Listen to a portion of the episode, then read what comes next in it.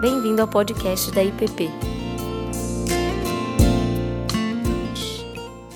É, nós vamos aí com um pouquinho de atraso, pessoal chegando, mas estamos felizes de você estar por aqui e para conversar, para participar dessa conversa tão importante. Ah, mês passado, o mês em que mundialmente se trabalha, assim, se dá um destaque para a prevenção ao suicídio. Né? E como nós vamos ver ali depois, com muitos dados, é, e como eu disse domingo aqui na nossa igreja, o suicídio é um, é um gigante silencioso, ele é um monstro silencioso. Está muito mais perto do que imaginamos, tem dizimado a vida de assim, muitas e muitas pessoas. E a gente precisa estar mais, mais atento né, a, a esse mal que cresce assustadoramente no nosso meio. E para a conversa de hoje, nós temos a presença do Dr. Jorge Risk. Eu conheci o Dr. Jorge por meio da Adília e do José Carlos Segura. Né? Nós participamos, creio que, de três, três encontros, três a eventos onde falamos no mesmo evento sobre a prevenção ao suicídio lá no Conselho Federal de Medicina e o Dr. Jorge ele vai se apresentar aí, mas é um psiquiatra, tem atuado há mais de 20 anos com a saúde da mente e acompanhamento também a inúmeras circunstâncias, enfim. E para mim foi um privilégio grande participar, foi um privilégio grande conhecê-lo e eu fiquei muito feliz com a pronta resposta dele em conversar conosco, em bater esse papo é, hoje à noite. Então, nós vamos seguir com a, a palestra. Ao final, nós teremos um tempinho para poder fazer perguntas e colocações, tá bem? E eu gostaria então de somente orar, é, agradecendo esse tempo. E mais uma vez, Jorge, muito obrigado pela disposição. Pai, muito obrigado por esse tempo, muito obrigado porque o Senhor tem trazido a nós a, essa situação que tanto alarma e que tanto tem assombrado famílias, a, casas, enfim. Peço que o Senhor traga clareza, que o Senhor traga a nós uma visão ampla de todo esse cenário que tem envolvido a nossa sociedade. E que estejamos atentos como agentes também de prevenção a esse mal que tem nos assolado. No nome de Cristo. Amém.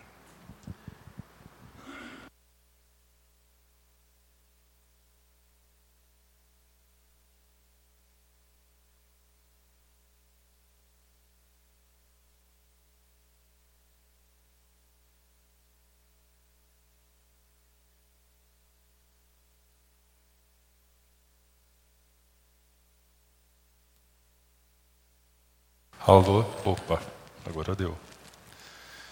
Gente, boa noite. Eu agradeço bastante, Pastor Ricardo, pelo convite. Para mim é um privilégio, da mesma forma que ele disse, poder estar aqui, né, poder falar um pouquinho sobre um tema difícil.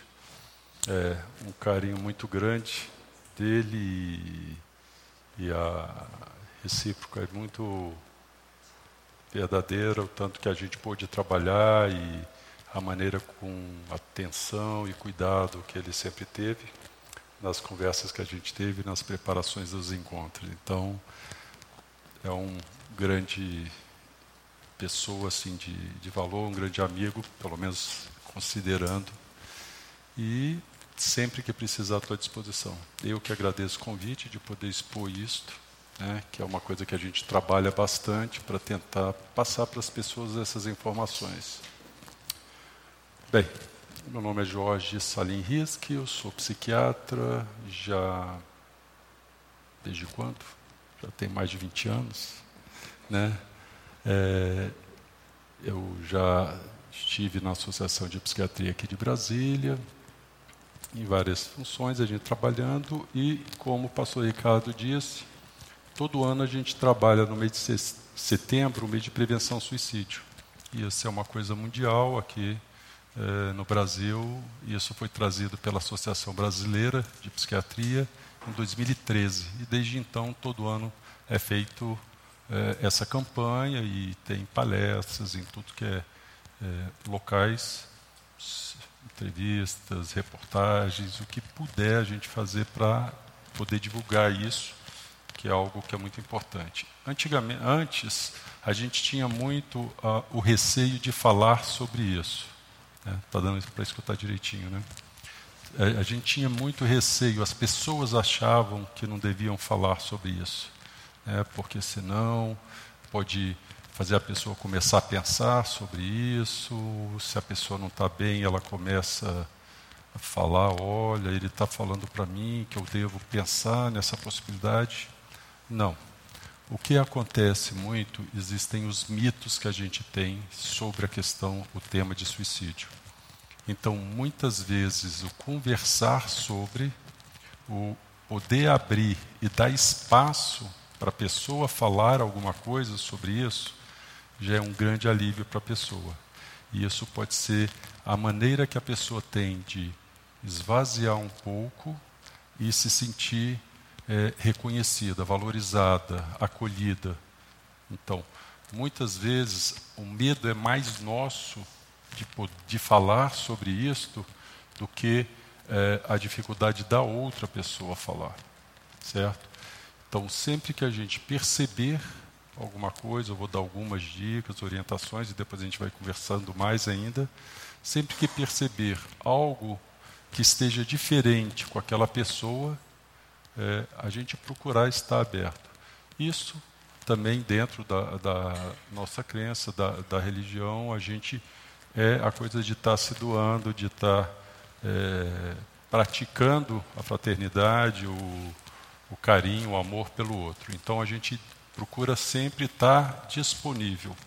Claro, tem o lado das pessoas eh, em geral, como um todo, e o lado médico, que a gente tem que dar mais ênfase né, num tratamento, na prevenção, nos cuidados necessários para isso.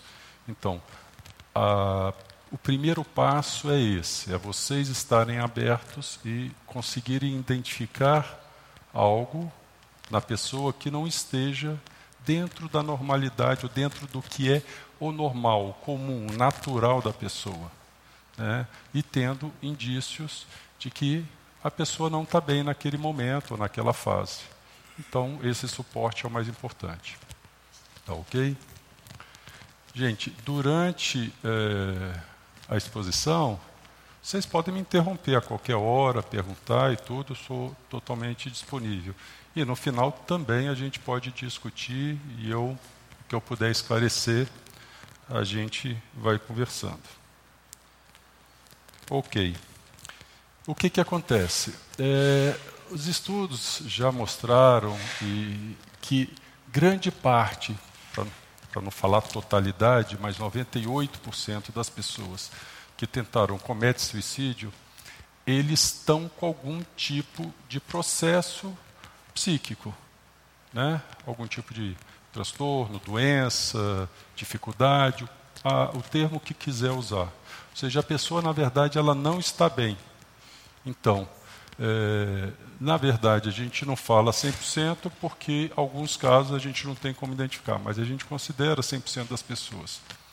Muitas vezes as pessoas falam sobre, ah, ele tem o livre-arbítrio de escolher se quer viver ou não. Na verdade, ele só pensa nisto a partir do momento que ele, algo não está bem na vida dessa pessoa. Então, a partir daí, algo pode ser resolvido. Sendo resolvido, eu quero ver se a pessoa realmente gostaria de morrer ou não. Então, a gente parte do pressuposto que se a pessoa está pensando em algo que seja, a princípio, negativo, e como Deus deu a vida, a gente tende a preservá-la e valorizá-la, então, se a gente não está querendo isto, é porque algo não está bem, algo está acontecendo, algo está desviando, atrapalhando o momento. Então, nesse caso, a questão de falar, eu tenho a escolha, ok, Você tem escolha de muita coisa.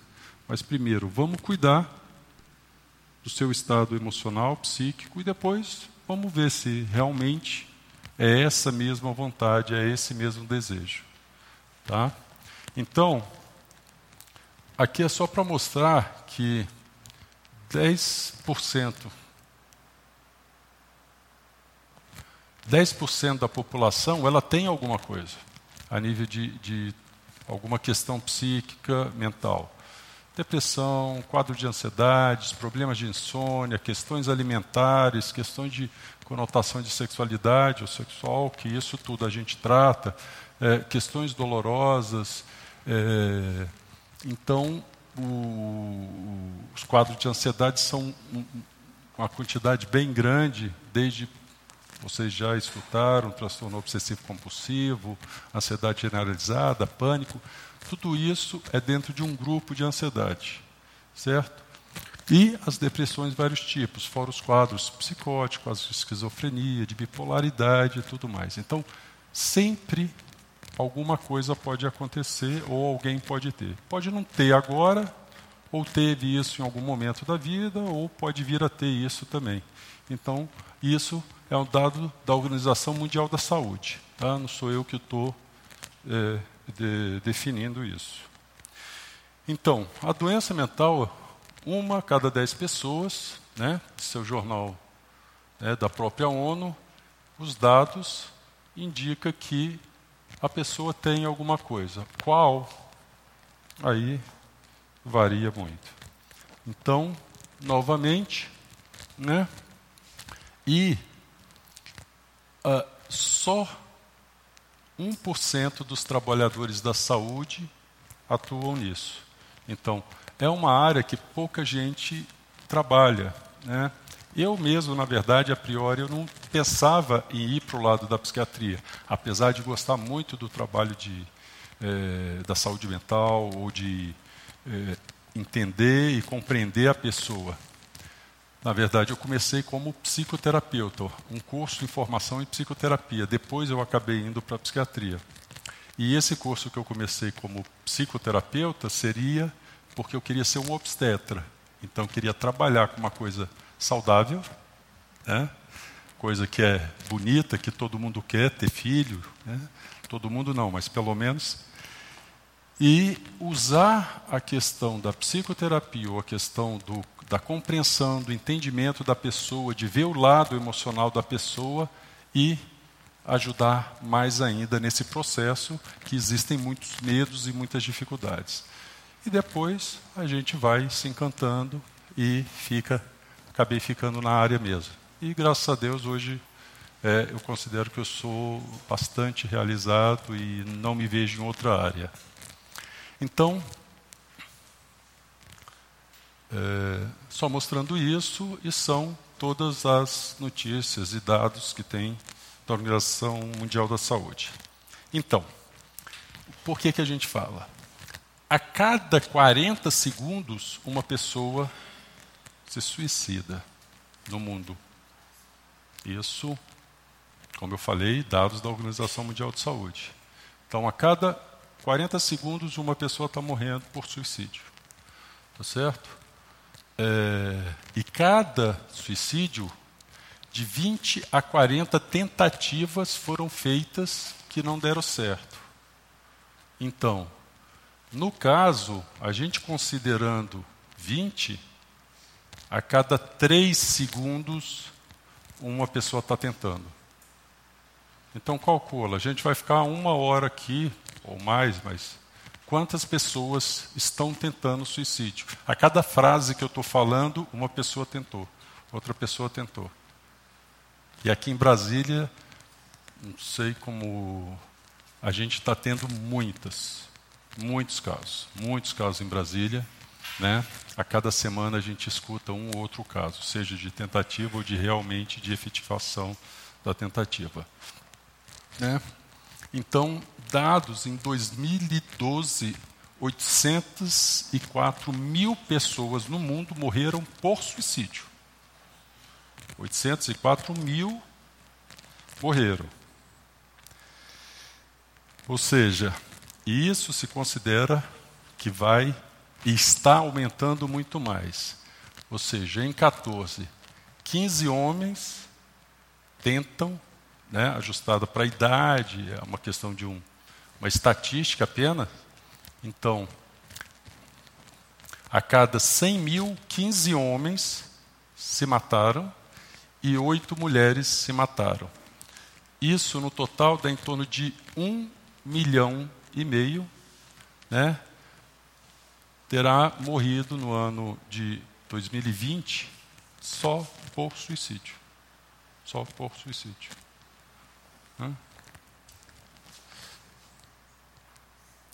Então, e o que, que acontece?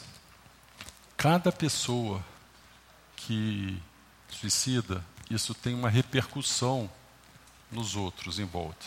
Sejam pessoas que estejam diretamente ligadas ou em dois, uh, vamos falar, passos, uma segunda ligada a uma pessoa direta, ou pessoas que de alguma maneira conviveram. Né? Então, isso gera um impacto enorme em, no mínimo, seis pessoas, diretamente. Se considera que isso chega a dez pessoas em muitos casos, diretos da repercussão de um, um fato, de um acontecimento de suicídio. Então, é, a idade das pessoas, eu acho que isso daqui está um pouco falhando às vezes. É, tem hora que fica bom não, e outra não. Então, a idade média está baixando. A, a estatística a nível de suicídio está aumentando muito. A faixa etária que mais aumentou são de jovens. São de jovens, adolescentes e adultos jovens. É a faixa etária que mais cresceu dentro de toda a curva a nível de população e estatístico mesmo da. Deixa eu ver se está melhor. Ok. É, esse está mais estável. Então, é, a cada ano o índice está ultrapassando o número de mortes. Juntando homicídio e guerra, mais pessoas morrem de suicídio do que todas as pessoas juntas que são assassinadas e que morreram em guerra, em conflitos armados. Então, se a gente, a gente escuta notícia, lá na Síria está tendo guerra tal, em tal país está tendo guerra a gente fala, nossa, morreu tantas pessoas e tal. Suicídio está morrendo muito mais do que tudo isso junto. A gente também já não fala que no Brasil, a cada dia morrem mais pessoas do que morrem numa guerra. Suicídio também, por si só, morre mais pessoas do que guerras e homicídios. Então, Imagina, se a gente fala que pessoas que são assassinadas no Brasil, a quantidade é maior do que uma guerra por dia, né? o suicídio ainda é mais ainda. Então, não é pouca coisa. Aqui considerando, tá? É, 50% das mortes são por suicídio. 50. As violentas. Entendeu? Aqui são alguns é, países, tá certo? Aqui Austrália, né, Finlândia, Hungria, Brasil. Tá? Isso são homicídios. Essa faixa azul aí, está dando para ver que é azul? Tá, aqui são homicídios. O rosinha é suicídio. E esse que seria amarelo, o bege, é acidente de carro, né, de trânsito atropelamento, batida, etc. Não quer dizer que a gente aqui, pouca gente morre, não. Somos o oitavo país em morte por suicídio no mundo. Aqui é porque a gente não notifica. Muitas pessoas que morrem e às vezes se matam com carro é colocado como acidente a pessoa toma, ingere alguma coisa e se mata, como é colocado como intoxicação ou parada cardíaca. A pessoa às vezes é, se joga na frente do carro, atropelamento. Então, a notificação nossa não é correta. É bem abaixo do que é real. Tá certo? Em outros lugares, a notificação é muito mais correta. Olha aqui, Japão, olha a diferença aqui. Homicídios, e olha o tanto aqui. Hungria, né?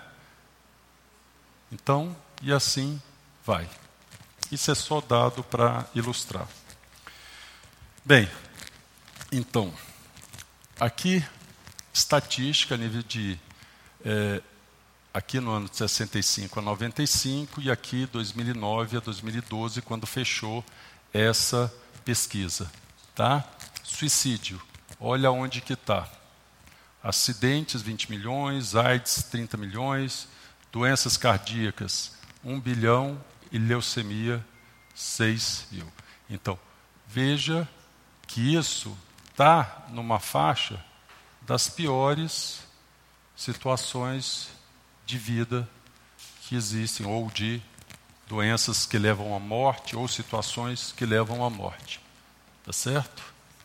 Então, isso aqui, vários, o que mostra também nisso é a comparação de que nesse ano para cá, a quantidade de acidentes, a quantidade de pessoas que morreram de AIDS, a quantidade de doenças cardíacas, pessoas que morreram de doenças cardíacas e de leucemia diminuíram. Então aqui seria o mesmo nível. Todas essas taxas de morte diminuíram, seja por campanhas de trânsito, por tratamentos da AIDS, né, cuidados cardíacos e etc., mas o suicídio continua no mesmo patamar. Não diminuiu, continua igual. Tá certo? E isso considerando ainda tem a proporção a nível de aumento de população e tudo mais. Então, por isso a questão de, da campanha mundial a nível de prevenção suicídio tentar fazer com que essa reta aqui ela caia um pouquinho, o que não vem caindo.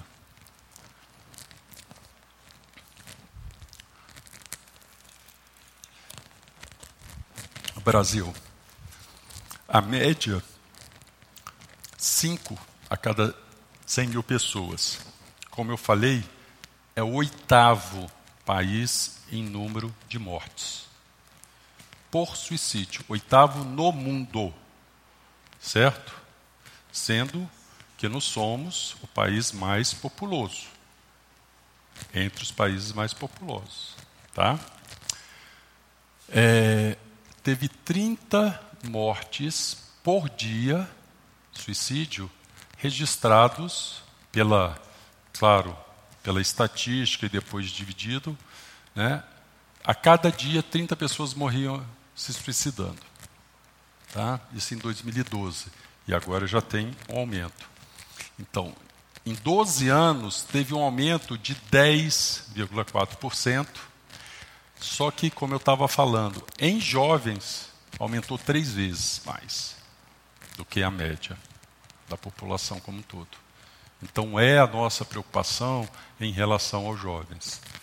É, até, por exemplo, início do ano, a gente foi chamado e, e demos uma palestra, uma aula, para os professores da universidade de medicina. Um dos índices que mais está aumentando é suicídio entre médicos e alunos universitários e alunos de medicina. O nível de estresse lá em cima, as condições de vida, de trabalho. Ah, mas médico ganha bem tal, por que que tá? Não, vai ver o nível de estresse, as condições de trabalho e tudo, isso está aumentando demais. A gente está fazendo campanha e dando aula, ou, né, para mostrar isso a nível de universidades. A gente todo ano faz em todas as universidades de Brasília, tá certo? Aceita convite de um monte de escolas, fizemos já para escolas públicas, es, é, escolas particulares, Tá certo?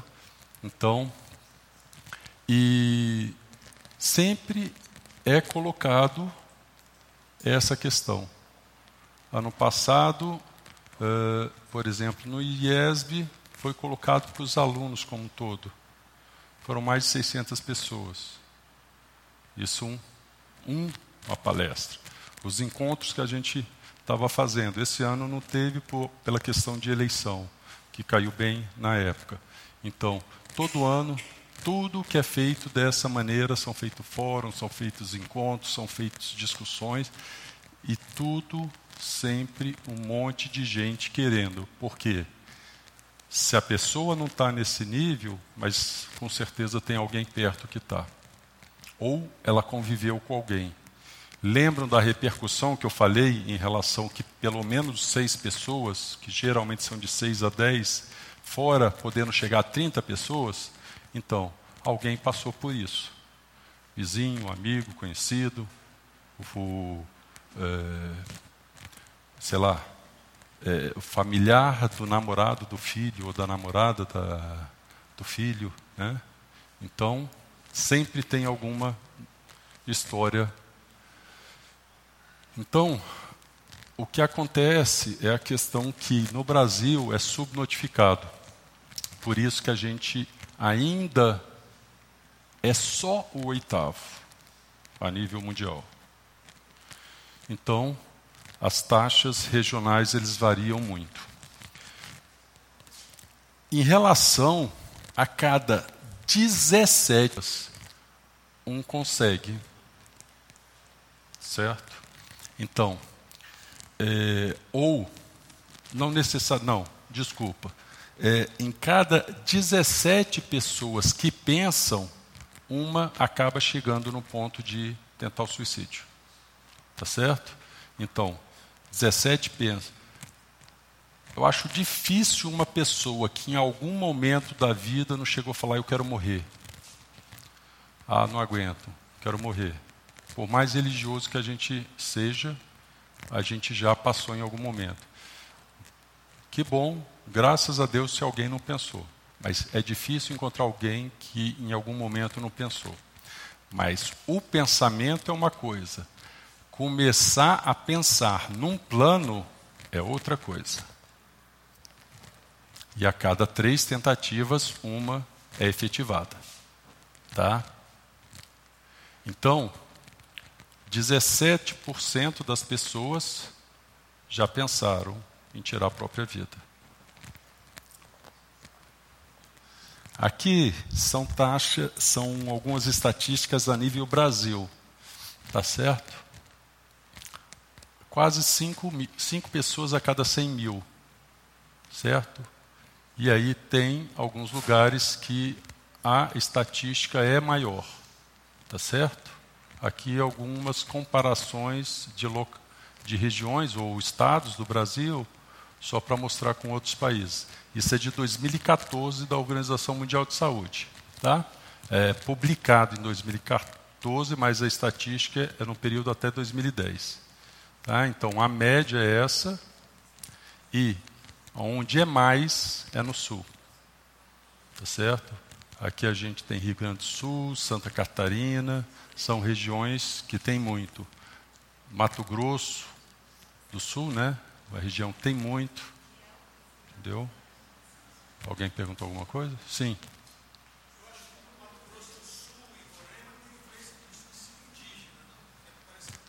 Sim, existe isto, né?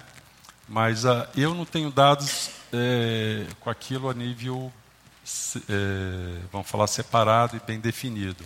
Né? Pelo menos eu não tenho dados. Mas a gente sabe que existe muito suicídio a nível indígena. E eu vou estar falando sobre isso também. Porque uma das, uh, um dos grupos que tem um risco muito grande de suicídio são os indígenas né, indígenas, as, por questões de raça e tudo, tudo isso eu vou falar. Pela toda a situação de vida, né, pela questão de pressão, pela questão de terra, discriminação, dificuldades e etc. Então, está correto isso. Agora, exatamente eu não sei informar. Tá?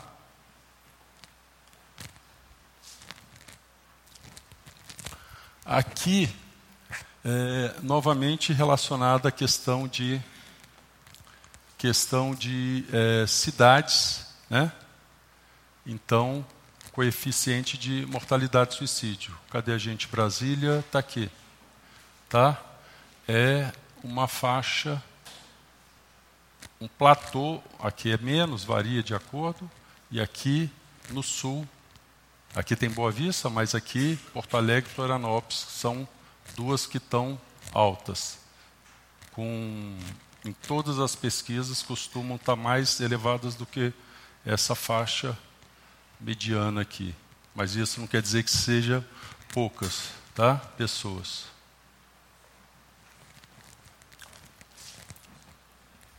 Bem, fatores de risco que não são modificáveis, ou seja, esses fatores a gente tem que estar muito atentos, né? Porque isso, a pessoa, a gente não tem como atuar nisso para diminuir estas questões. Então, uma das maneiras da gente poder já prestar atenção são pessoas que teriam situações deste tipo. Tá certo? E se algo mais está acontecendo na vida daquela pessoa, aí o risco sobe muito mais. Tá? Então, aumenta em cinco a seis vezes a chance da pessoa tentar suicídio novamente quem já teve uma tentativa. Aquela história de que, que é um mito, ah, já tentou, não deu certo, não vai tentar. Ah, quem tentou não vai tentar de novo. Falso. Quem tentou vai tentar de novo. Tá certo? E isso cinco vezes mais a chance de tentar no próximo mês o mês seguinte, a chance é muito maior dessa segunda tentativa. Tá? Aí, quando passa isso, ele ainda continua na estatística de maior chance ou risco de tentar de novo, mas aí já baixa um pouco. Tá? É, então, 50% já tinha tentado antes. Que efetiva já tinha tentado antes. Tá certo? Idade. A faixa que mais está crescendo, tá? Então, é a terceira causa-morte no Brasil, são jovens. Terceira causa-morte. Tá? E outro grupo, idosos. Eu vou explicar também a questão de estar tá vendo gente da mesma convivência, falecendo, perdas de pessoas queridas, sejam familiares, sejam companheiros, muitas vezes até filhos. Então, muitos não aguentam e não conseguem é, se manter bem. Também ou não procuram ajuda, ou não têm, ou se isolam muito, e é um risco muito grande.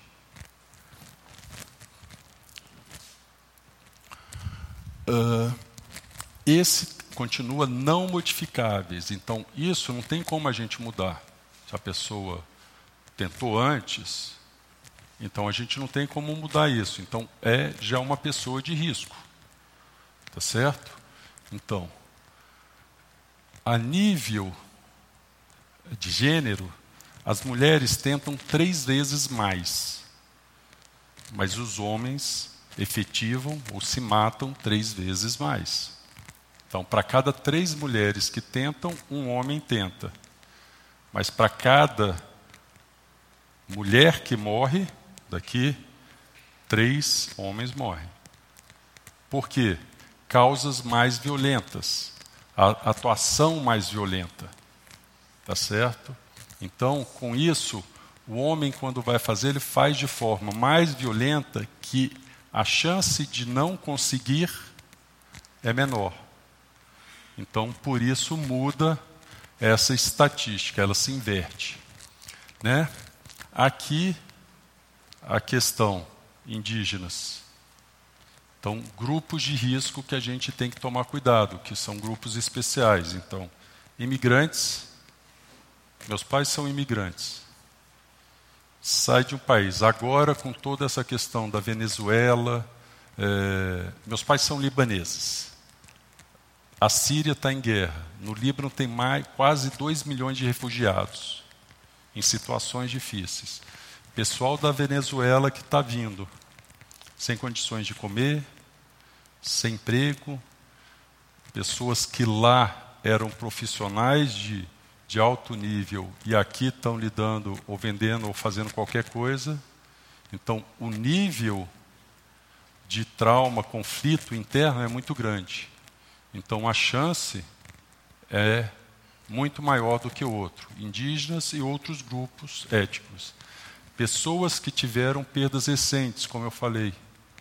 Então, pais morreram, é, eu já tive situação ou, ou casos em que foram três perdas em um ano da pessoa. Não tem como não querer que a pessoa fique deprimida. Entendeu?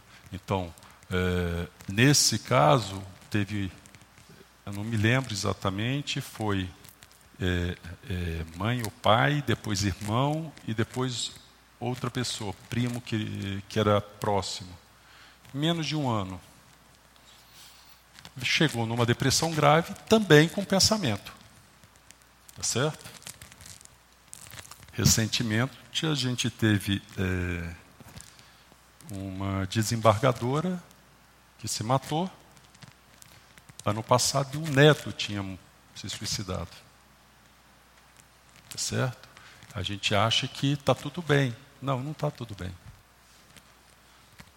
Então, é, a questão da, do conflito de identidade sexual, né? então, subnotificado, porque aqui é muito mais uma questão de gênero, então não se fala muito nesse sentido. Pessoas que estão com doenças crônicas. Quantas histórias a gente já escutou de pessoas que estão com uma doença crônica e tudo, e gostaria que, de fazer eutanásia? né? que sabe que a doença é degenerativa, não tem jeito, tem uma evolução. Quanto tempo? Ah, eu não quero sofrer, prefiro morrer antes. Bastante. Né? Então, isso acontece. Essa questão sexual, agora, é, como está tendo muito esses conflitos, infelizmente, políticos e pessoas que não têm limite usam isso para violência também, um monte de gente lá no consultório, homossexuais, com medo de violência. Com medo de violência. Eu assim, no, hoje, foi, hoje de manhã teve uma. Ontem eu tive outra pessoa. Tá certo? Então, ok, a gente pode ter a convicção política, achar isso, mas daí para partir para a violência, isso são as pessoas que estão usando um tema, muitas vezes, para colocar uma agressividade para fora. Né? Infelizmente, tem algumas vezes estímulos, falas e tudo mais que não são adequados. Alguma dúvida? Não?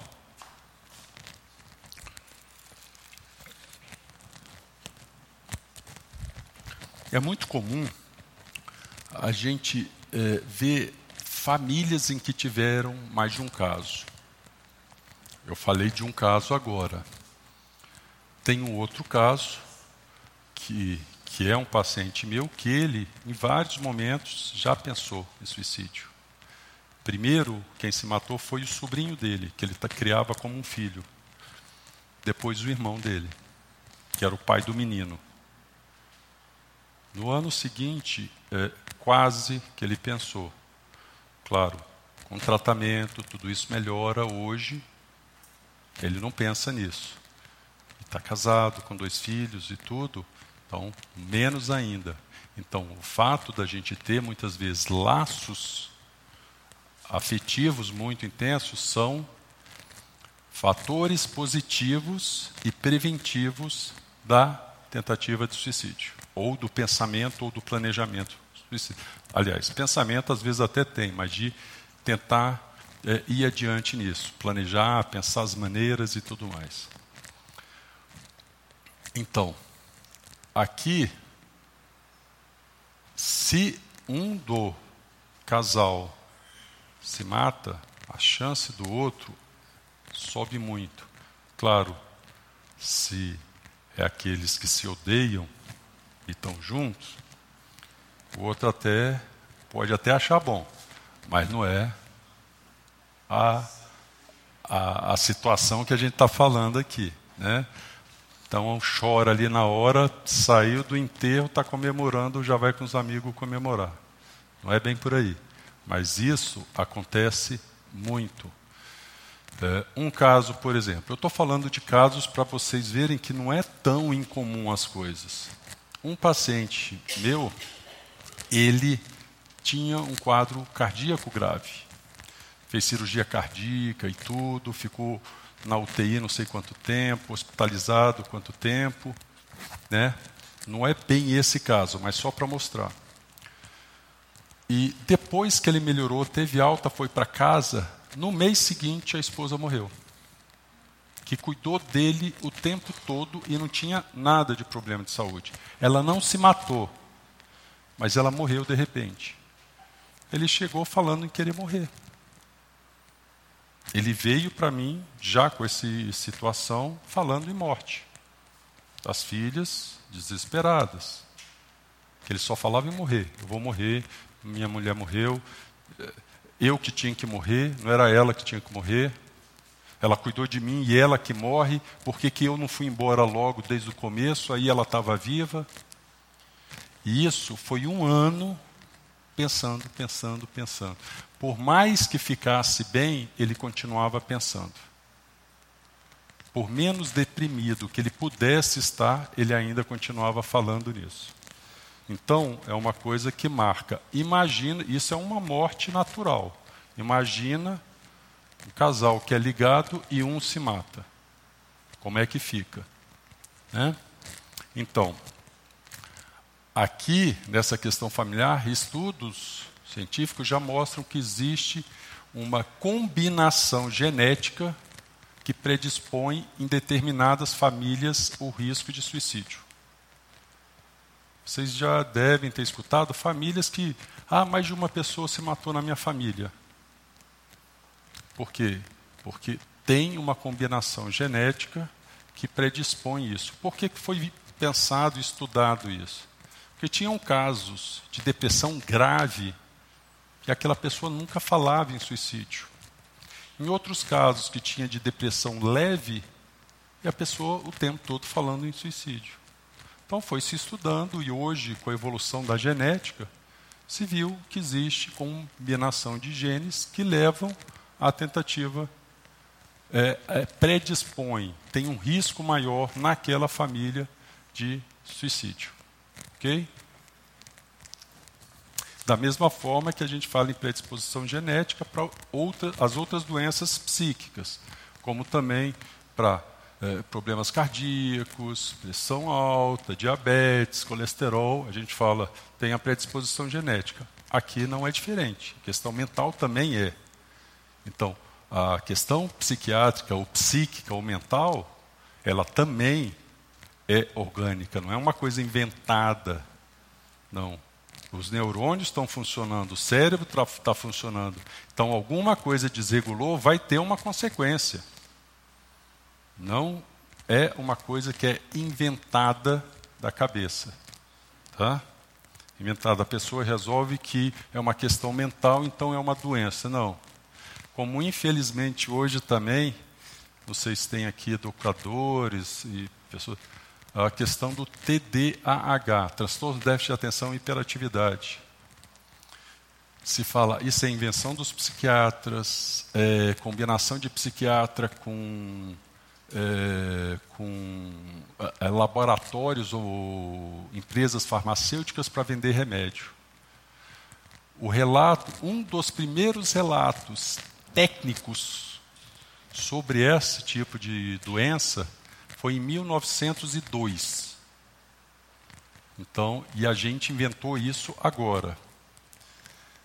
Está tendo muito disso, muitas vezes prescrito até por outros colegas de outras áreas, é, é, de maneira mais premeditada, não, assim, é, é sem, hã? Não, não é nem preventivo, é, preventivo ou precoce, mas no sentido assim, sem muitos critérios. Tem algumas informações e já passa. Ou faz um exame P300 e fala, não, está com. P300 não define isso. O que vai definir é todo um histórico de vida, informações, avaliações, questionários científicos que vão mostrar determinadas características. Entendeu? Aí fala, não, está medicando só porque está passando remédio.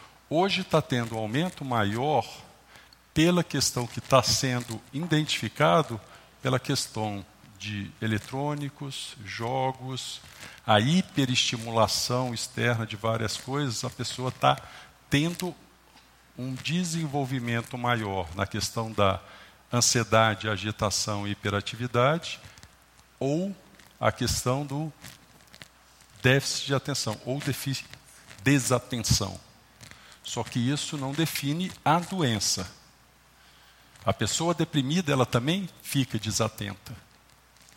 Tá certo? Uh... Bem, outras situações que não tem como a gente modificar. Então, situações traumáticas da infância, maus tratos, abuso físico, sexual, sexual, pai divorciado, transtorno psiquiátrico na família, tudo isso já predispõe um risco muito maior daquela criança, daquele indivíduo, poder pensar no suicídio ou pensar em tentativa quando passar por uma situação difícil. Não vai pensar do nada, está tudo bem. E adolescentes, o suicídio de figuras proeminentes. Não teve artistas se matando e os fãs e teve fã que se matou depois do artista, né? cantor famoso, cantora. Então, isso é uma coisa de risco, porque eles são muito ligados no, em relação àquele ídolo. Né? Então, ou uma pessoa que o adolescente esteja muito ligado. Eu já peguei um, vários alunos, tem aqui várias psicólogas, amigas que eu conheço e tudo, é, pessoas que em colégio, já fui também chamado, fulano se matou, o outro está pensando em se matar. Tá certo? Então, é como se, não é que contamina, mas a pessoa já está ruim, vê o outro fazendo aquilo, sente que é a solução também para ele. Então, meio que cria um pouco de coragem. Então, por isso que muita gente falava que a gente não deve falar sobre suicídio, porque senão vai incentivar o outro a pensar em suicídio. Não. No caso, a gente está dando suporte, está dando apoio, está dando ajuda. Tá certo? Então, aquele que ficou mal por causa do amigo que morreu, estava precisando desse suporte e não teve, ou não sentiu um suporte, uma ajuda. Por isso, ele estava mal, continuou mal e começou a pensar mais intensamente nisso também. Então vamos lá.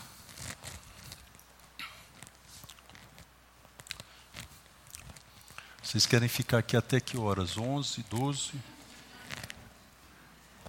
O tempo que vocês quiserem a gente fica. Tô, vou um pouco mais rápido para também não cansar vocês tanto. Porque te, isso dá para ficar. A gente teve também, com uma das referências a nível Brasil sobre isso, a gente teve aula o dia inteiro para poder estar tá repassando essas aulas. Essas informações foram preparadas por ela e eu vou mostrar aqui também, depois eu foi feito um manual, um, como se fosse um caderninho que foi feito pelo Conselho Federal de Medicina, Associação Brasileira de Psiquiatria, e sendo divulgado e dando todas essas informações são de lá. Que para padronizar as informações oficiais a nível Brasil e serem repassados, não é cada um ficar inventando coisa. Tá certo? Então, essas informações estão baseadas nisso. E isso está no site, tanto do Conselho Federal de Medicina como a Associação Brasileira de Medicina, e qualquer um pode acessar. Uh, bem, aqui que eu estava falando a nível de dados, né? então pessoas que se suicidaram, essa é dado oficial, mas se considera mais. Elas tinham uma doença mental. Aqui já são os fatores modificáveis, e é aqui que a gente tem que atuar de qualquer jeito, que a gente não pode. Lá não tem como, lá a gente tem a situação, a gente tem que tentar cuidar em volta. Mas aqui a gente pode fazer com que um dos fatores que existem, a gente pode consegue mudar e melhorar e deixar tirar esse fator que é, induz ou facilita a pessoa em pensar em suicídio ou tentar suicídio ou suicidar. Então, para adolescentes, conflitos familiares, incerteza na questão de orientação sexual, a falta de apoio, quantos casos a nível de adolescentes, crianças no colégio, de se cortar, um incentiva o outro. Tinha grupo de pessoas incentivando a outro se matar, que eles entram, falam que estão mal, pensam em morrer e tudo, e outros encorajam a pessoa a fazer aquilo. Por que, que no Pátio Brasil os andares de cima viraram tudo de vidro? Vocês já viram onde é, a escada rolante agora tem rede? Por quê? Fecharam tudo, aí teve uma pessoa que se matou pulando do, da escada rolante. Aí eles colocaram rede. Entendeu? Então, e lá era grupo de jovens que se que estimulavam e marcavam horário que fulano vai se matar. Eles marcavam dia e horário, o pessoal ia lá para incentivar, encorajar a pessoa a pular e se matar. Então, essa questão de adolescentes é muito complicada. Então, se não tem gente que vai dar o apoio e dar o conforto para aquele adolescente, adolescente é impulsivo. Que é um dos fatores de risco, é impulsividade. Então, se ele é impossível e impulsivo e tem um incentivo, aí o risco é muito maior. Então, doença, aí o que, que a gente faz é tratar. Tratou, quero ver se depois de estar bem, se a pessoa realmente quer se matar. Ela quer se matar porque o morrer, o se matar, é tirar a dor e o sofrimento que a pessoa está tendo.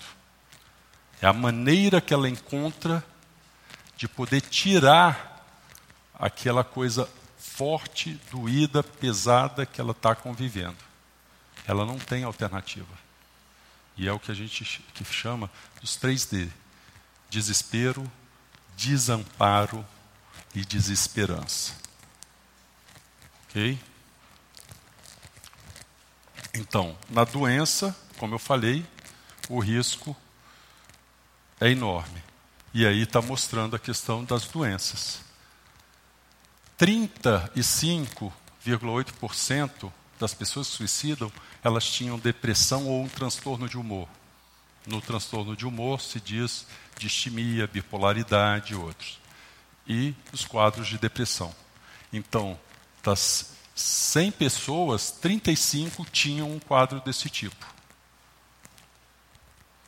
22%, 22,4% com abuso de substâncias.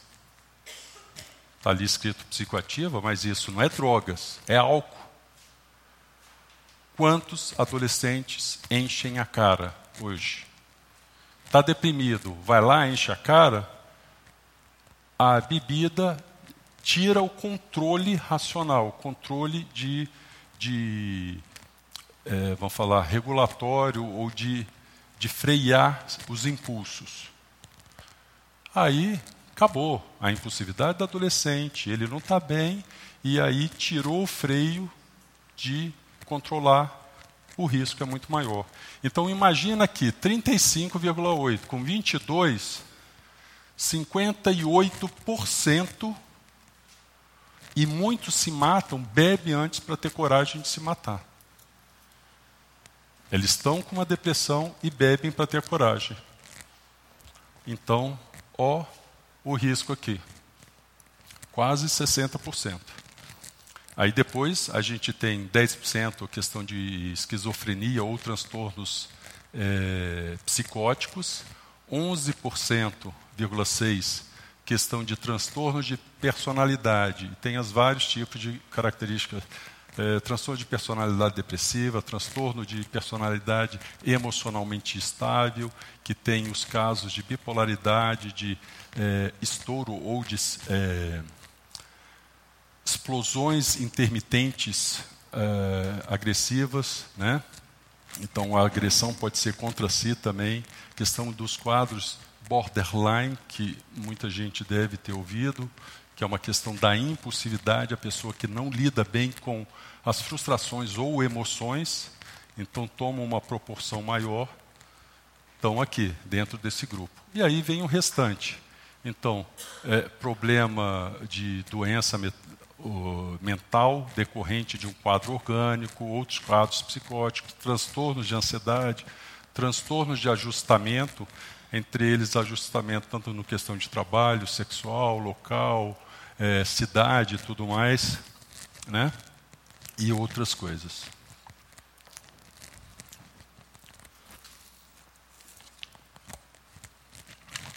Bem, é, então, esses são fatores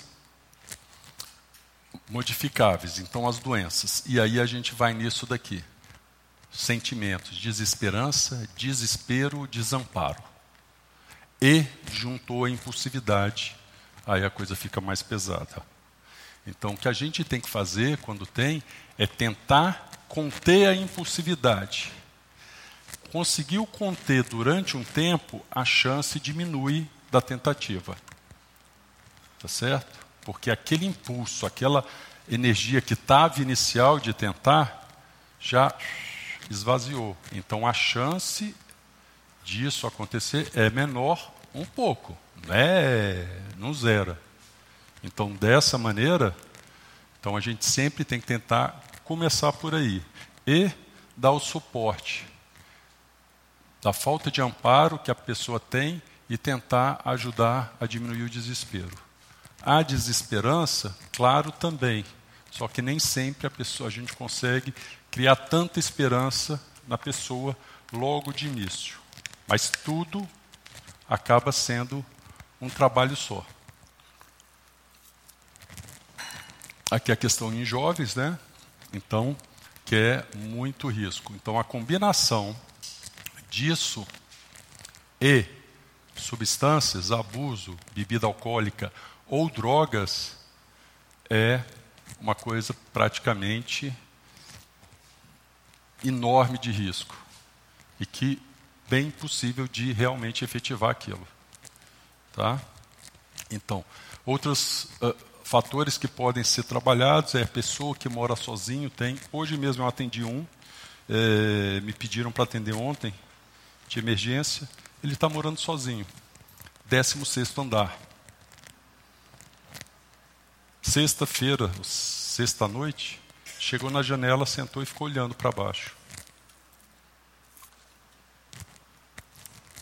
Era um. Ele é, tem trinta e poucos anos. E era de farra. Saía com os amigos, bebia, muito, falava muita mulherada, bebê, farra e tudo. Namorava um, tava com um, já estava namorando outro dia outro, namorando, né, já estava com outra todo dia. Aí ele resolveu assim que vários começaram a casar, ele resolveu baixar a bola, ficar um pouco mais quieto. Está sozinho, morando sozinho e super deprimido. E está pensando. Tá tão um emprego estável, ganha bem, tem função importante no emprego, né? É, emprego privado, né, público, mas tem ali uma estabilidade. Quem ligou pedindo foi a chefe, a dona da empresa, pedindo para que eu atendesse. Então, para ver o nível de importância que a pessoa teria na empresa. Então, que ele estava falando uma outra hora que ele estava querendo se matar. Aí, o pessoal lá, e veio com outra colega de trabalho. Tá? Então, tá sozinho.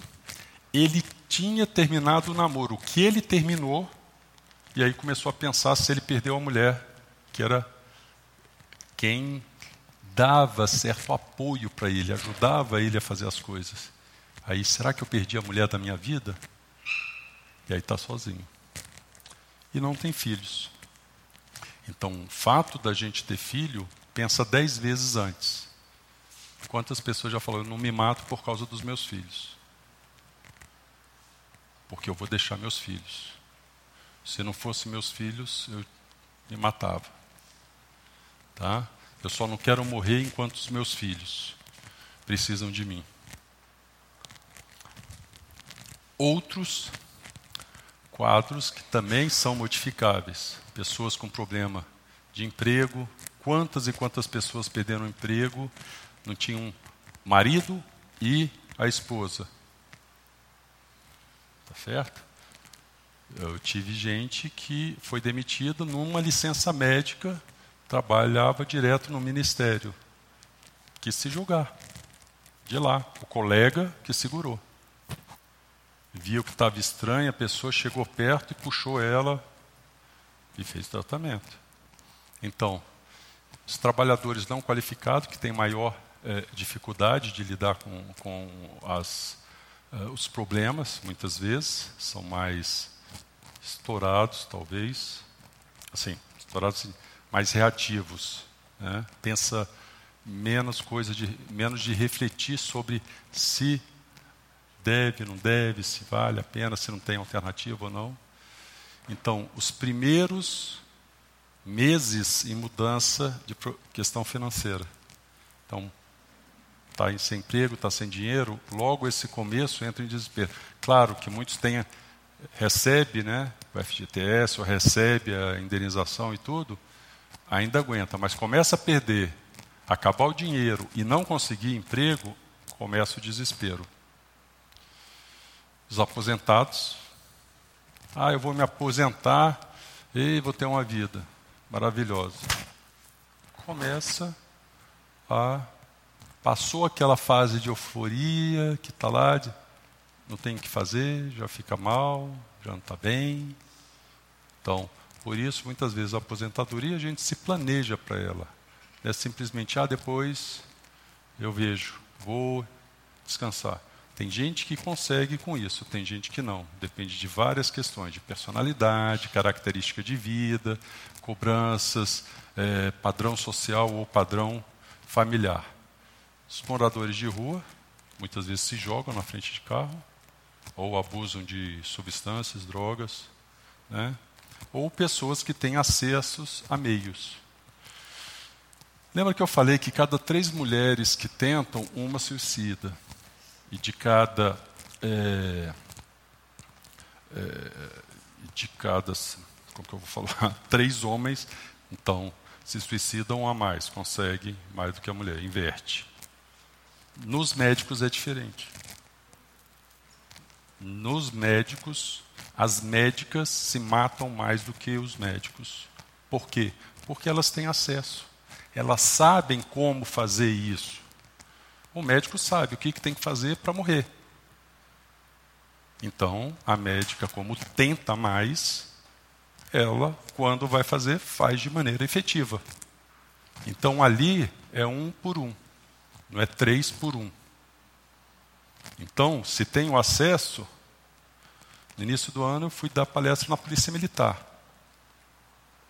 É outra área, os policiais estão se matando muito e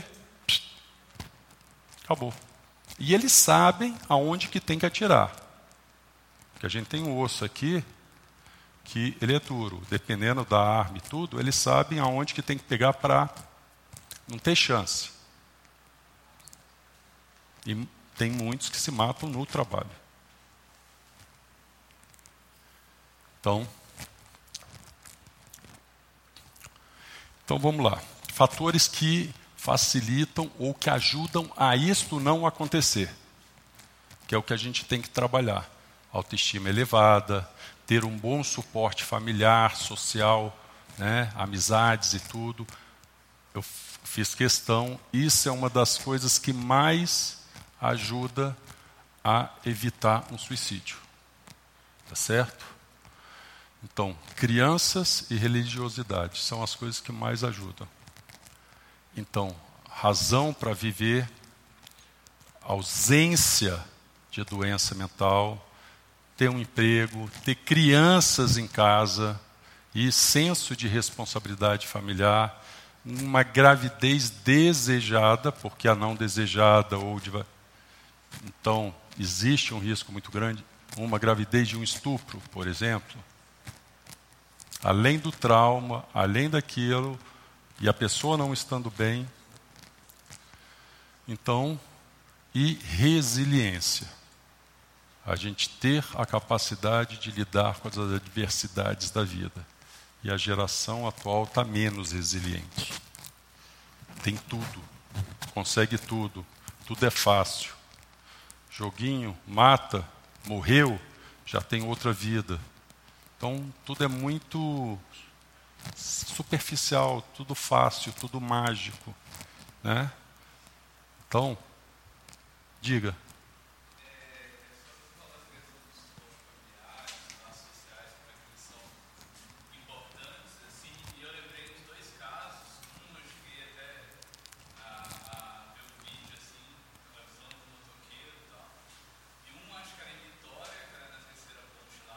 Hum. Que era morador de rua, hum. estudar, e com isso os bombeiros tiveram que fechar, e criou um transtorno, né, digamos, para a população que queria se locomover. Assim. Aí, aí você pensa que a população ia ficar comovida com a situação. Mas não, mas as pessoas. Então. Outro eu vi, eu não lembro se era em Belo Horizonte, mas era, já era um adolescente, e era um vídeo do motoqueiro gravando. Aí você ouve a voz dele e ele Sim. Deu. Teve vídeo também agora recente da pessoa se filmar se suicidando e postar isso. Postou ela se matando. Né? Então, e o pessoal vendo isso ao vivo. Ao vivo. Tá? Os amigos e tudo. Recentemente tive um caso que a amiga de uma a, a menina tomou uns remédios e falou que estava mal. A amiga dela, e postou, a amiga dela viu a postagem nela, dela na mídia social, ligou para a mãe e a mãe foi lá ver. Ela tinha tomado remédio. Né? Abuso. Tinha tomado mais do que devia. Entendeu? Então, hoje, isso tem. Começou a medicação, a mãe está 24 horas com ela, dando remédio direitinho que ela não estava tomando e está melhor. Então tem que tratar. Não adianta falar que ah, não tem nada, ela decidiu e acabou. Não, ela não está bem. Se não está bem, tem que ser tratado. Se a gente não está bem de alguma coisa, a gente tem que tratar. Acabou. Sim. Sim. Sim. Sim. Sim, sim, sim. Hoje está tendo um, é, um que é uma coisa amorfa, que é, é corpo de galinha e cara de pessoa com os olhos para fora. Teve a baleia azul, a fada do fogo há dois anos atrás. É, que mais que teve? Teve mais outro, já já eu lembro que era o estímulo. Um jogo que, no final, a pessoa se matava. Fada do show. Baleia Azul, a maioria escutou.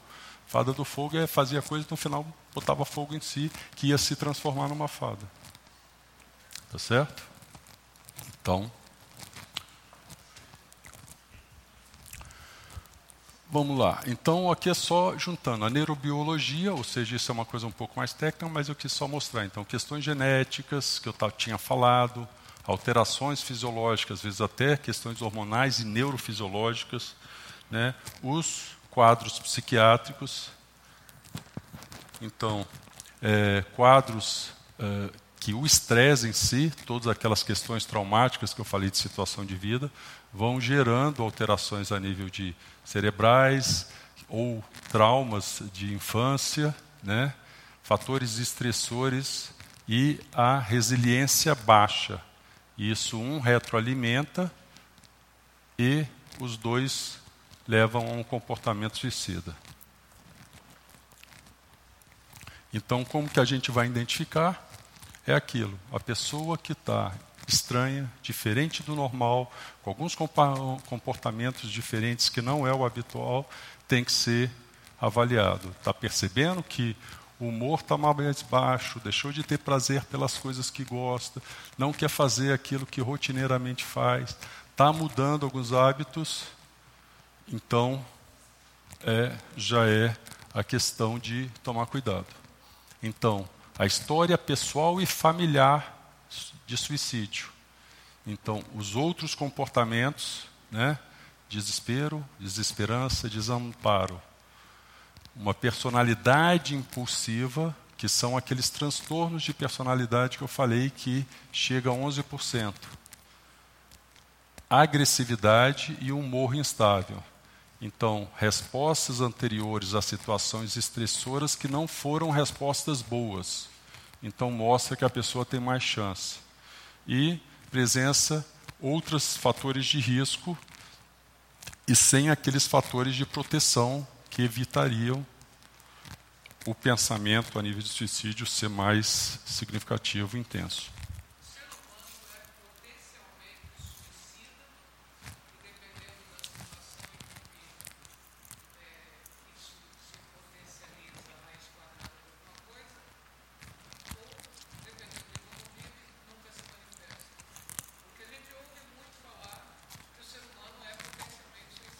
É, aí a gente vai entrando em discussões até questão de psicanálise, né? função de vida, função de morte e tudo. Mas é, o ser humano é um animal. Um animal, naturalmente, fisiologicamente, tem a reação de sobrevivência. Então, tem uma situação, tem toda uma descarga que seria ou para a luta ou para a fuga. Isso é uma questão natural que tem tanto o animal como os ancestrais, ou que moravam em floresta, de sobrevivência. Então, a partir daí, a gente vê que tem essa questão. Então, instintivamente, é sempre a sobrevivência. A partir do momento que entra vários processos, desde saúde psíquica, fatores de vida e tudo, ou personalidade, como a pessoa vai se formando, o ambiente, aí a pessoa pode ser uma pessoa que tem um, um estímulo maior para a questão de pensar de morte e morrer. Mas a princípio, todos, uma criança, ela luta para viver, tenta viver. Não teve agora o acidente daquele que o menino de seis anos ficou ali esperando? Ficou dois dias a, o instinto é de sobrevivência.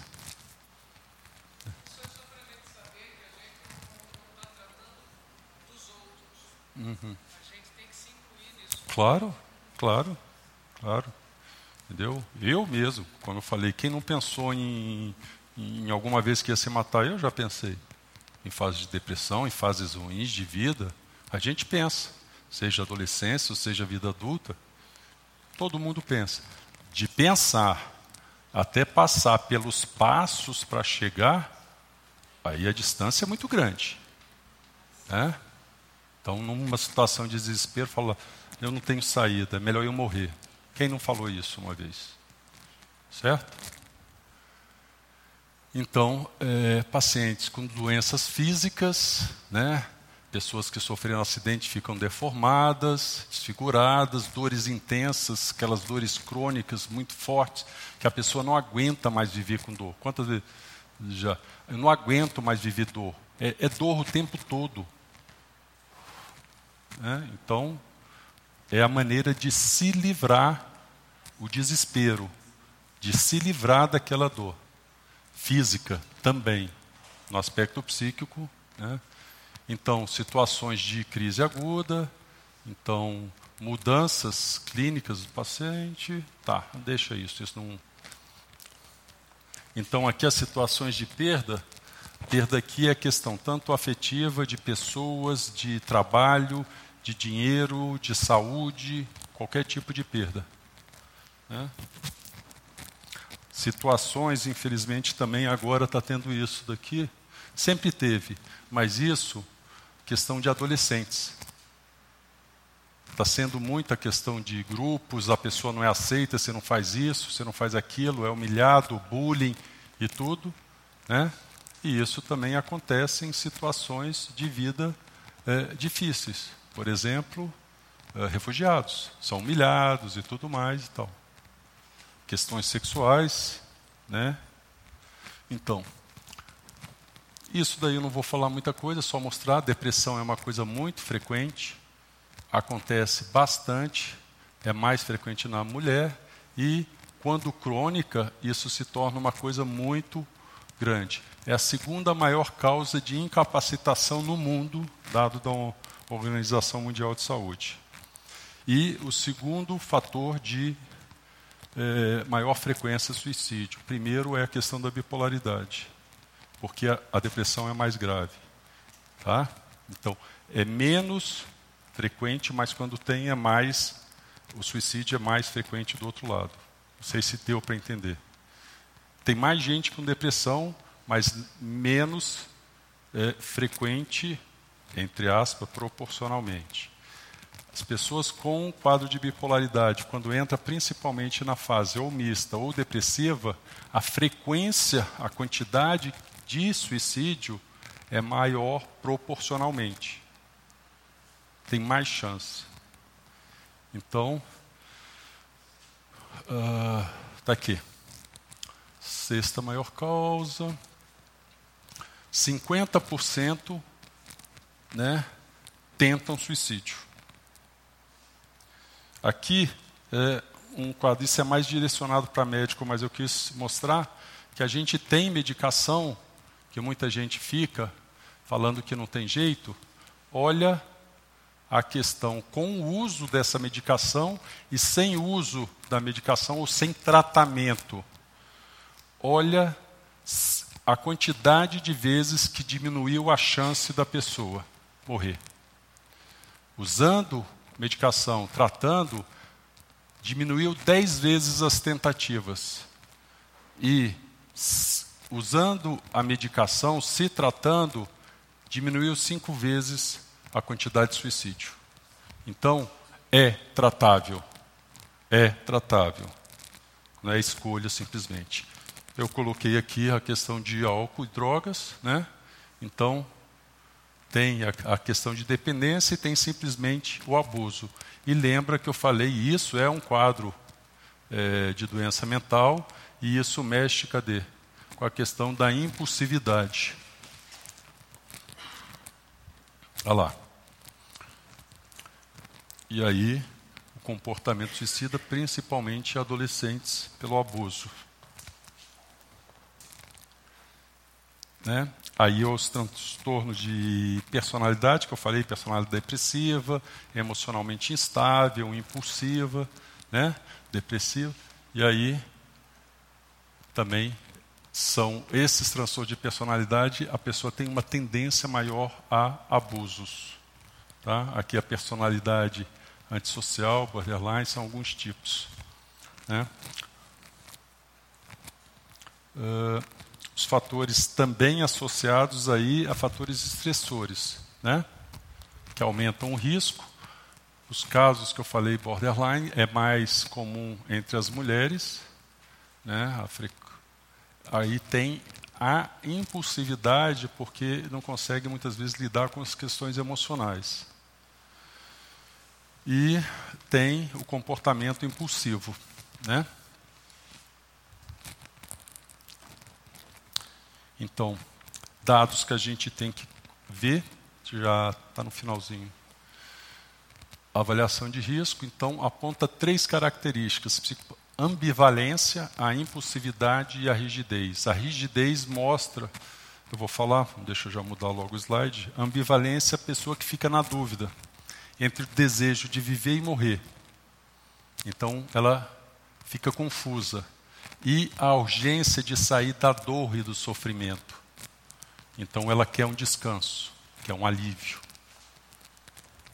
Essa é a ambivalência. Tem a impulsividade, né? E isso pode durar minutos ou horas. Se a gente controla ou evita dentro desse prazo, a chance diminui. Não deixa de ter o risco, não deixa de ter chance, mas é menor, tá?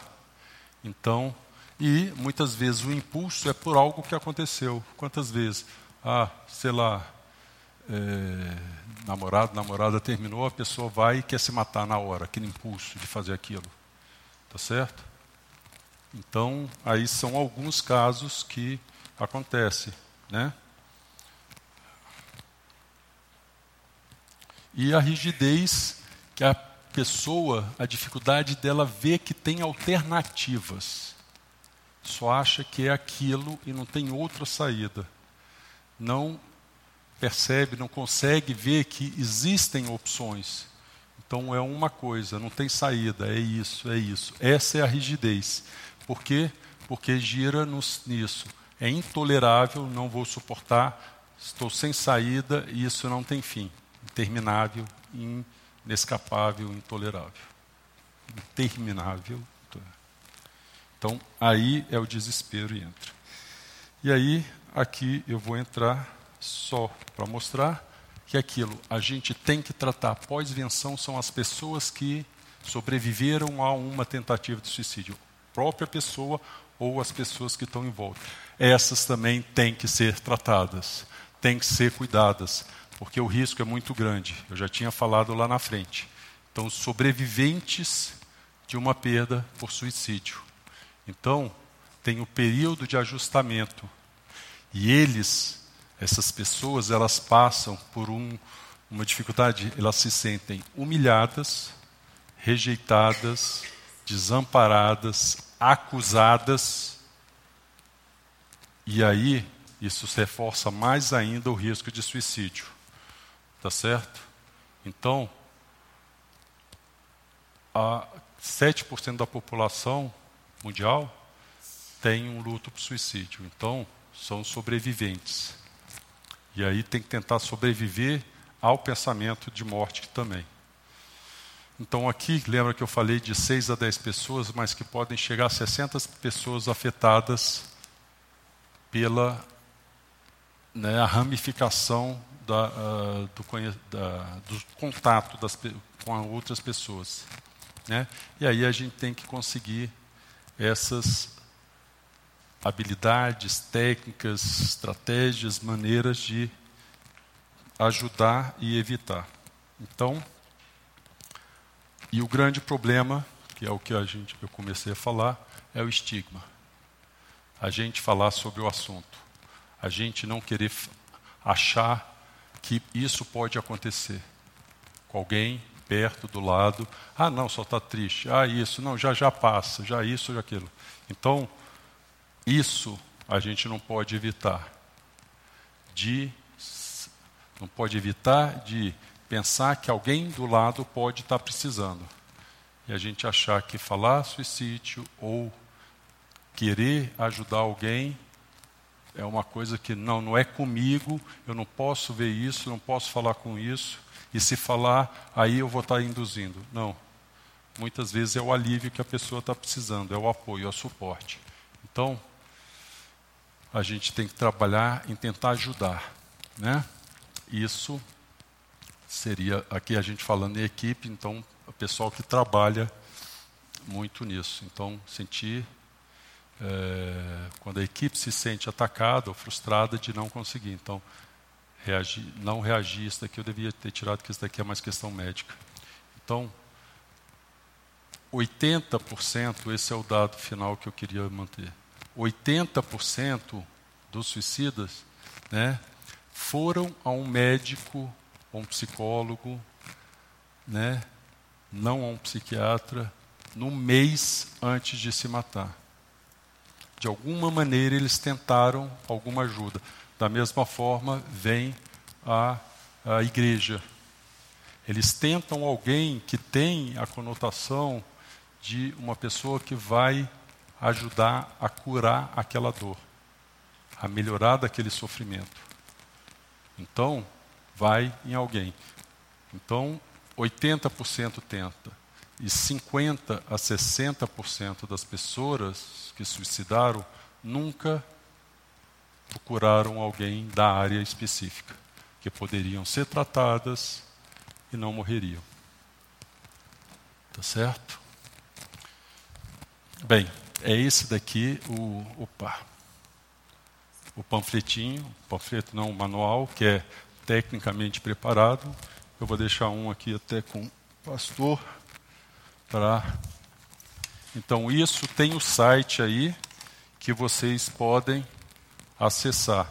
Foi feito um que seria. Uh, que é isso daqui. Então, tem todo, muitas informações. E aqui se fala sobre os mitos. Né? E isso daqui, pastor que vai essas são camisas da campanha do Setembro Amarelo que a gente tem. O pastor depois vai ver como que ele vai lidar com isso. Eu não teria quantidade nenhuma. Tá bom? Obrigado, gente. Desculpe aí ter avançado um pouco mais da, no horário.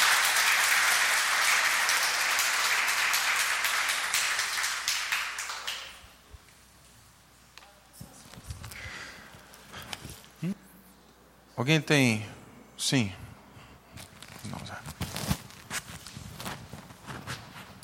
Tem uma pergunta. É, boa noite, obrigado, parabéns pela palestra. Obrigado. É a primeira vez assim que efetivamente eu assisto uma palestra é, diretamente sobre o assunto. Né? A gente escuta falar muito sobre o tema, mas é, fiquei realmente grato e me deu assim várias, me deu várias informações é, importantes. Mas eu queria fazer uma pergunta. O, o senhor disse que 60%, 80% parece que vão ao médico antes uhum. de, de cometer o suicídio ou de tentar suicidar. Lá atrás o senhor falou também que é, existem as tentativas. Certo. E nem sempre é, eles têm êxito. Né? Efetiva, né? é. agora é uma pergunta. O suicida, ele sempre avisa da intenção dele, a, a, as pessoas que estão do lado dele, ao redor dele, ele vai dando sinais. Uhum. É, ele muitas vezes avisa, sim. A grande maioria das vezes avisa. De alguma maneira, algum indício tem. A questão de procurar, às vezes, até alguma pessoa é um indício de que ele está querendo se apegar a algo. Tá certo? Fala, por exemplo, fala, ah, ele, quem ameaça que vai se matar não se mata. Não, não é assim. Quem ah, faz uma tentativa que vê que aquilo não seria suficiente para se matar. Pode ser que ela não saiba que aquilo, pode ser até que saiba. Só que em algum momento ela pode errar e realmente morrer, se matar. Então, muitas vezes fala, muitas pessoas hoje postam na rede social que não estão bem, que querem morrer, ou que a vida está ruim. Falam muitas vezes entre colegas, seja no colégio, faculdade, ou seja amizades. Entendeu? Então, tem gente que não fala, mas muita gente, se, muita gente fala. Este que eu atendi hoje, ele mora sozinho mas ele já tinha verbalizado alguma coisa no trabalho. Até que ele verbalizou de uma maneira mais incisiva, o pessoal já, não, vamos lá, para tratar. Geralmente, a grande, grande, grande, grande maioria das vezes, a pessoa tenta de alguma forma dar algum indício, passar alguma coisa, ela pode não verbalizar claramente, mas tenta dar algum indício de que não está bem, que é, a situação de morte é uma possibilidade. Sim, são pedidos de socorro. até aquela pessoa que às vezes fica falando, fala, ah, está manipulando muito, né? faz chantagem emocional, mas isso a gente tem que considerar que ao mesmo tempo é um pedido de socorro. Por quê? Ela faz chantagem emocional porque ela não consegue lidar com as emoções.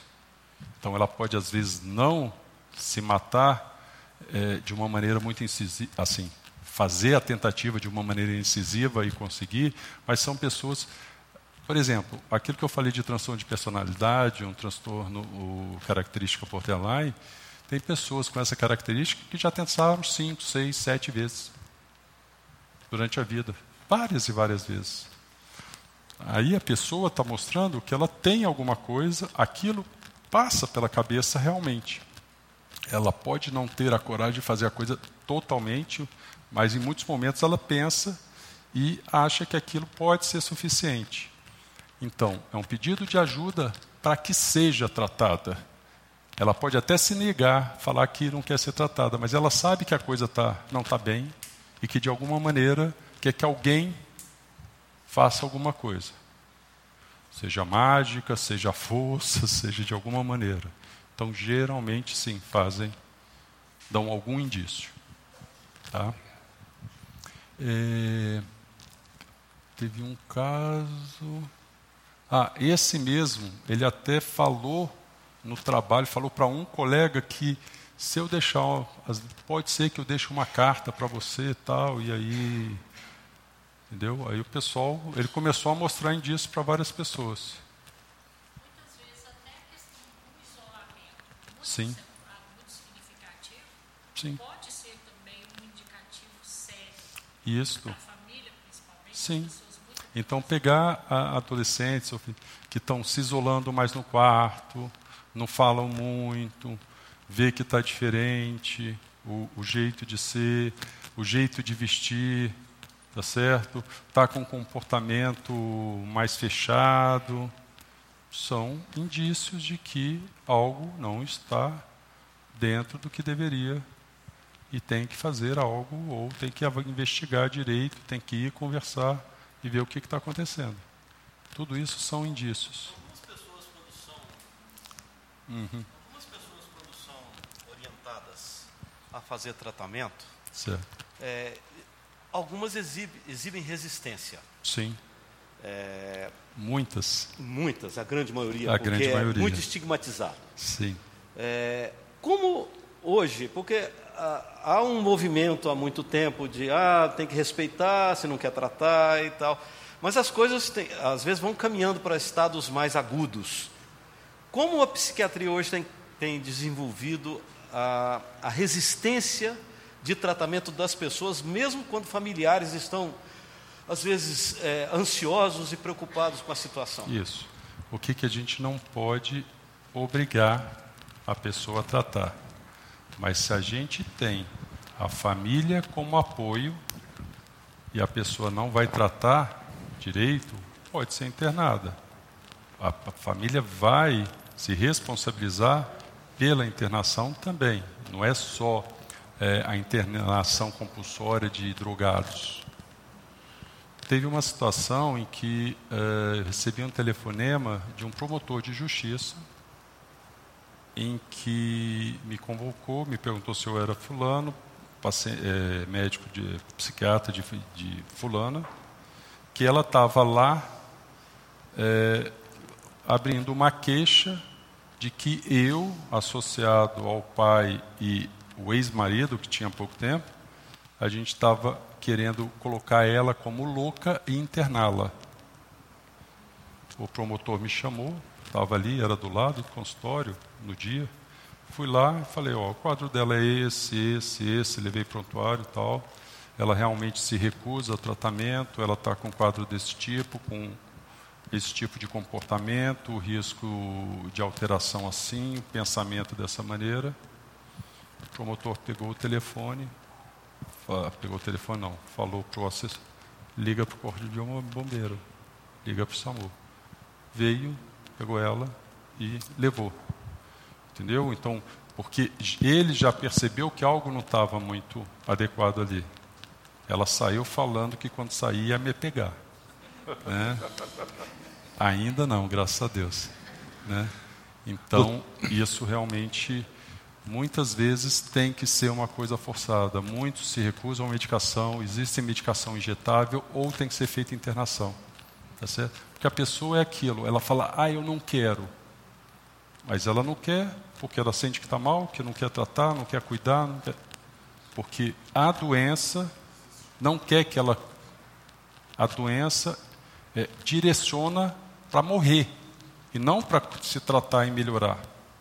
Então, são momentos de lucidez, entre aspas, que a pessoa pensa: não, eu tenho que viver, ou eu preciso, eu quero. Mas, como está tão mal, o querer é raro. Ela pode racionalmente pensar que não deve, mas o querer é raro. Porque está lá, não quer. A única coisa que quer é morrer. É. Ah, bom, doutor, muito obrigado pela, pela palestra. A minha pergunta seria em torno dos casos onde é quase que impossível, pelo menos para um leigo, muito difícil identificar um sinal Sim. ou alguns sinais. É, o senhor mencionou vários casos de pessoas com patologias, gente que fica trancado no quarto, se veste estranho, é um pouco esquisito, etc, etc.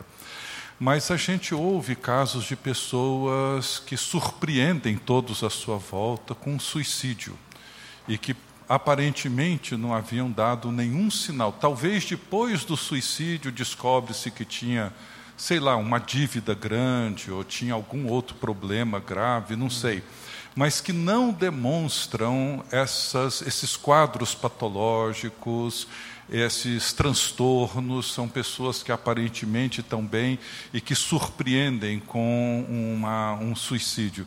O que, que, que tipo de prevenção é possível fazer com pessoas assim? Tá. É,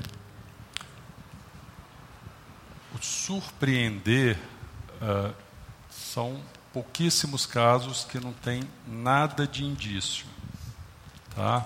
Por isso que depois que acontece, as pessoas, pô, ele me falou isso ali. Ah, teve essa situação naquele dia. Ele estava estranho naquele no outro dia, tá certo? Ah, ele estava procurando advogado. Esses, um tempo agora há pouco tinha. Ah, não é à toa, ele estava organizando a papelada em casa, mas não falaram nada. Então, a coisa, é, a pessoa, ela pode estar tá no nível que está fazendo coisas que são diferentes da rotina normal do dia a dia dela. Ela pode estar passando por alguma situação financeira, mas não avisa para ninguém que está com um monte de dívidas e tudo mais, procura manter a aparência o melhor, principalmente para a família. Então, de alguma maneira, algo está diferente. E aí, dentro daquela, se a pessoa tem histórico de ter tido quadros de depressão ou algum outro problema, se é uma pessoa que passou por várias situações negativas, né? A pessoa, é, de alguma maneira, algo está deixando de fazer coisas prazerosas, né? ou é, não, não faz aquilo que sempre faz. Então, de alguma maneira, algo. Claro, tem muitas vezes que é bem difícil, mas quando tem uma pessoa que tem uma convivência maior, é mais fácil. Tem aqueles que são muito fechados. E aí as diferenças são muito pequenas.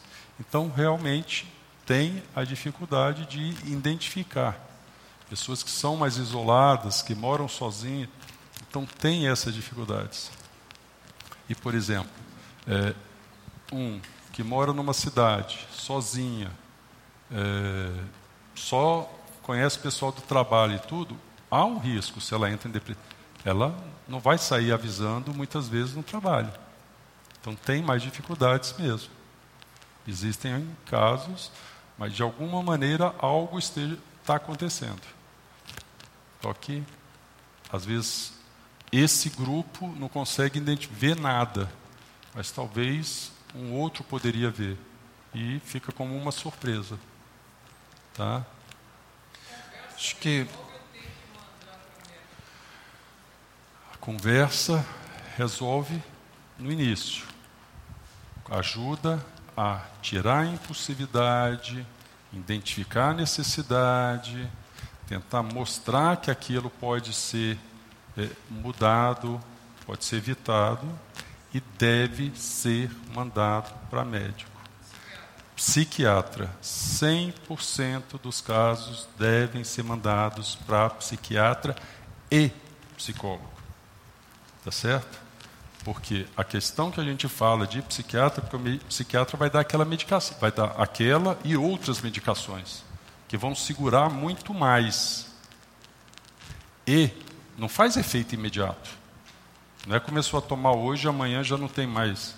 Demora, a coisa tem que ver a adaptação da pessoa e tudo. Então, maior parte de suporte po- possível.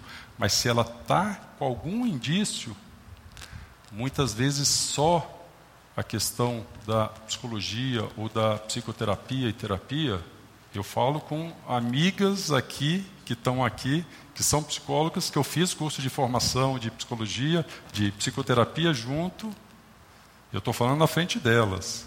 Eu posso até apanhar saindo daqui delas. Mas. Então. Ela, aqui, a Marília, que é uma colega, então. Ela, ela teve a percepção, ou teve algum indício, a primeira coisa que ela fala, você vai procurar um psiquiatra. Se você não procurar um psiquiatra e não estiver sendo medicado, eu não vou te acompanhar. Só,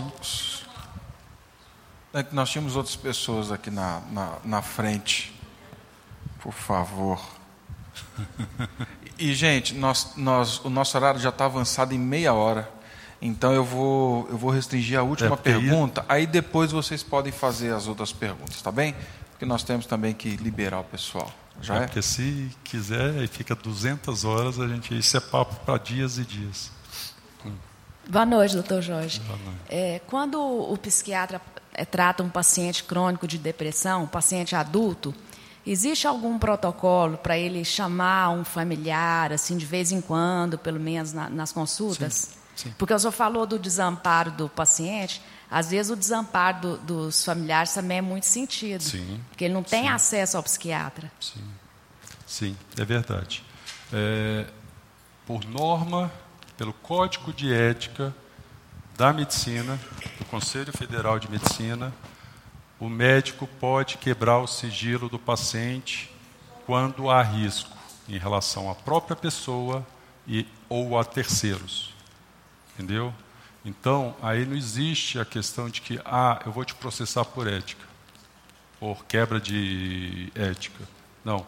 A partir do momento que tem o risco à vida da pessoa ou a integridade da pessoa física ou psíquica, o médico não só pode, como deve entrar em contato com alguém. Já tive situação de pessoa ficar e mandar ligar para familiar. Ah, você não pode? Posso, posso. Entendeu? Com é, menor de 18 anos é mais ainda, mas com o adulto também. A gente tenta administrar de uma maneira, mas se for uma coisa incisiva, imediata, é feito sim. Eu já chamei familiar. Já chamei familiar, já liguei, já procurei e contar. Teve situação que não tinha como achar ninguém.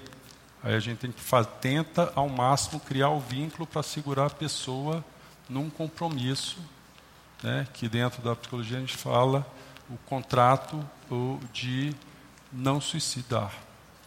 Ou seja, meio que um compromisso até a coisa começar a melhorar. Tá certo? Jorge, queria entregar uma lembrança. Obrigado. Você. É joia. E.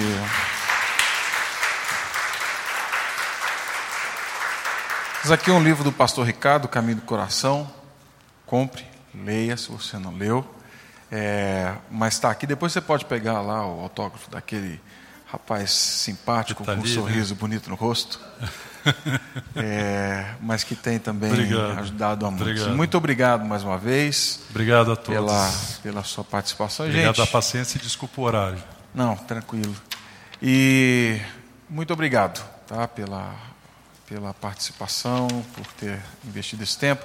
Oramos no começo, agradecendo a Deus por essa palestra e que Deus então faça reverberar tudo aquilo que foi ouvido hoje para ajudarmos muitos que estão nessa situação. Você acabou de ouvir o podcast da IPP. Para saber mais, acesse nossa página em www.ippdf.com.br.